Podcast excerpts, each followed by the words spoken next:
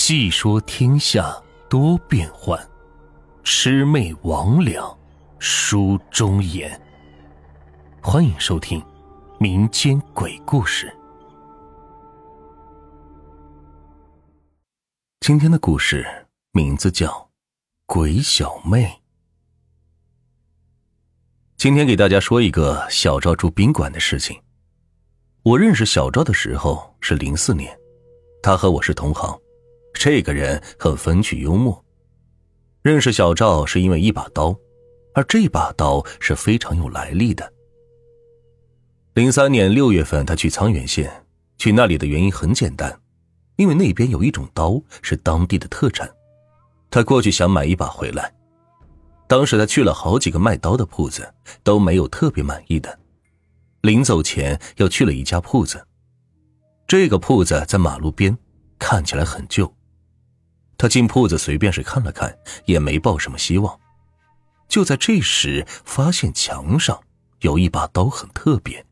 小赵这人买刀有个特点，他不喜欢成色新的，他喜欢旧的。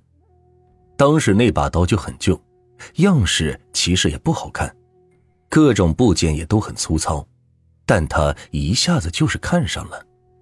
小赵就跟老板一说，老板也夸他眼力好，说这把刀。其实是老板一位祖上打造的，因为老板不想再卖刀了，想做点其他的生意，就拿出来准备全部卖完算了。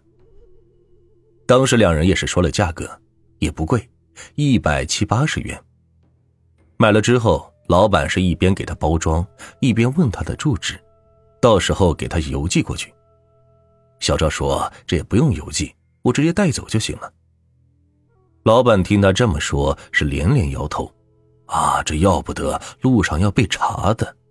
后来了解才知道，原来这个地方有个规矩，就是当地人身上带刀，到处走都没问题，但是外地人就不行，一旦被这边边防查出来，是要给没收的。小赵当时很固执，还是想随身携带。老板也是心好，就说，要不然这样。你上车时候找一个本地人，给他点钱，把刀给他，这样应该是没问题。小赵心想这个主意好啊，就点头称谢。临走的时候，老板是突然没头没脑的说了一句话：“还有啊，你不能乱选人。”小赵当时是没听懂老板这句话的意思，就问道：“这不能乱选人是什么意思？”老板说：“我也不知道什么意思，是我父亲交代的，说要是这把刀卖了，一定要给买主说出这句话。原因好像是说这把刀能识人。”当时老板就说了这几句话，小赵也是懒得多问，于是是来到了车站，在车上呢是找到一个男子，是个当地人，正好也是到昆明。小赵当时给他说好了价钱，就把刀给他了。那个人也很爽快，拿上刀是挎上，直接是上了车。谁知道这路上也没有遇上边防。到了昆明，在车站下车，男子就把刀还给他了，然后就离开了。小赵也是打开包装查看了一下，却发现了一处异常：这刀锋的某一面莫名其妙的是出现了一层死灰色。他当时也没太在意，以为是太久没拿出来氧化了的原因，他就用手擦了擦，也擦不掉。当时就用衣服去擦，当然也是擦不掉。他还在想，是不是在那个男人的身上揣久了，这热气熏的，可能过一阵自动就消失了。这么想着，就把刀收了回去，朝着出站口走去。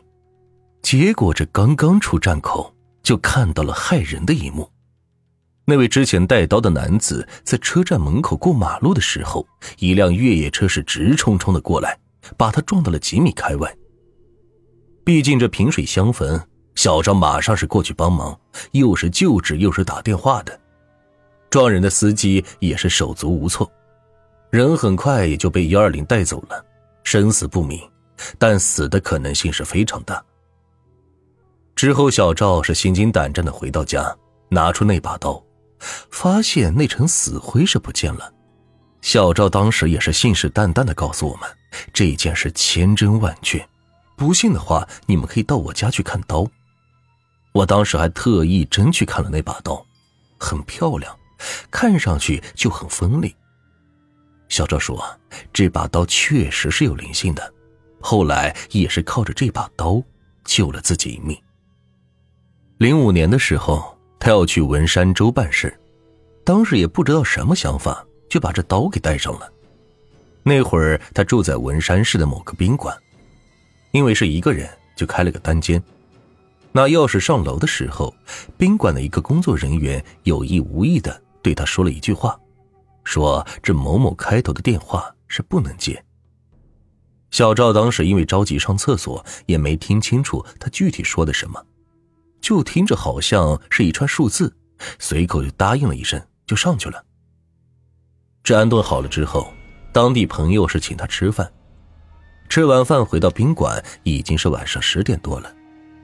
他当时正躺在床上看电视，这房间座机突然响了。他拿起一听，是个女人，还说着普通话。这在电话里边，女人就问道：“先生要不要按摩？”这长期在外，他也懂这按摩的意思，就含糊的说了一句，然后挂了电话。这没过一会儿，门外就响起了敲门声。他透过猫眼一看，是个花枝招展的女人。他知道就是刚才那个电话招来的，他也没拒绝。人家以为他想消费，就过来了。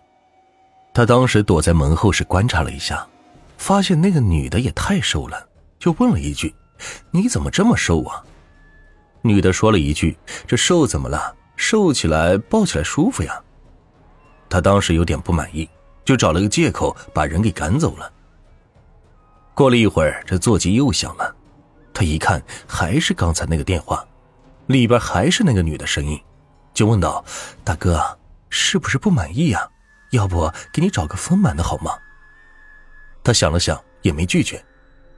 没过一会儿，这门外又响起了敲门声，他透过猫眼去看，觉得这个实在是太胖了。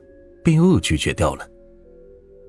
回到床上是躺了一阵，准备睡觉，谁知道这座机又响了。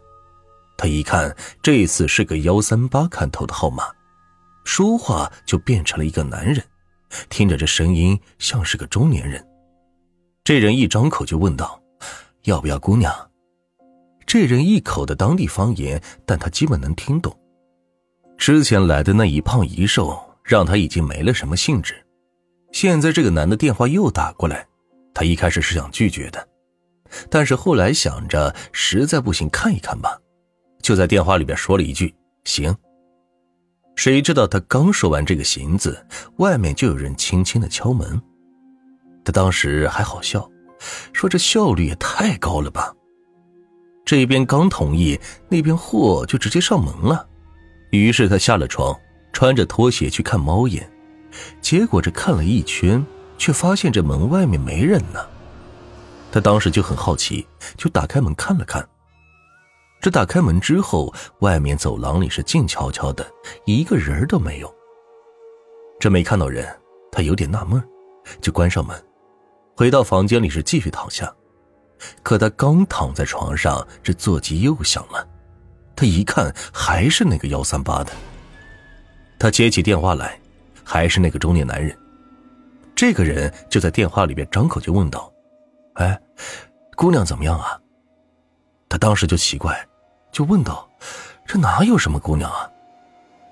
那人似乎没听见小赵的话，又问了一遍：“这姑娘好不好吗？”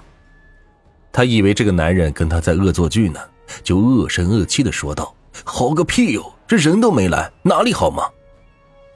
那人听了他的话后，是嘿嘿一笑，就回答道：“哎，慢慢玩啊。”那人说完这句话，就把电话给挂了。他当时也是有点生气，心说：“这来都没来，我玩个屁哟，还慢慢玩，去你妈的！”这气了一阵，他半躺在床上，接着看电视。看了能有两三分钟之后他突然感觉这被子下方是动了一下。他当时的姿势是坐在床上斜躺着。这被子打开是盖住了双腿。他正看着电视呢突然感觉这被子最下方明显是动了一下。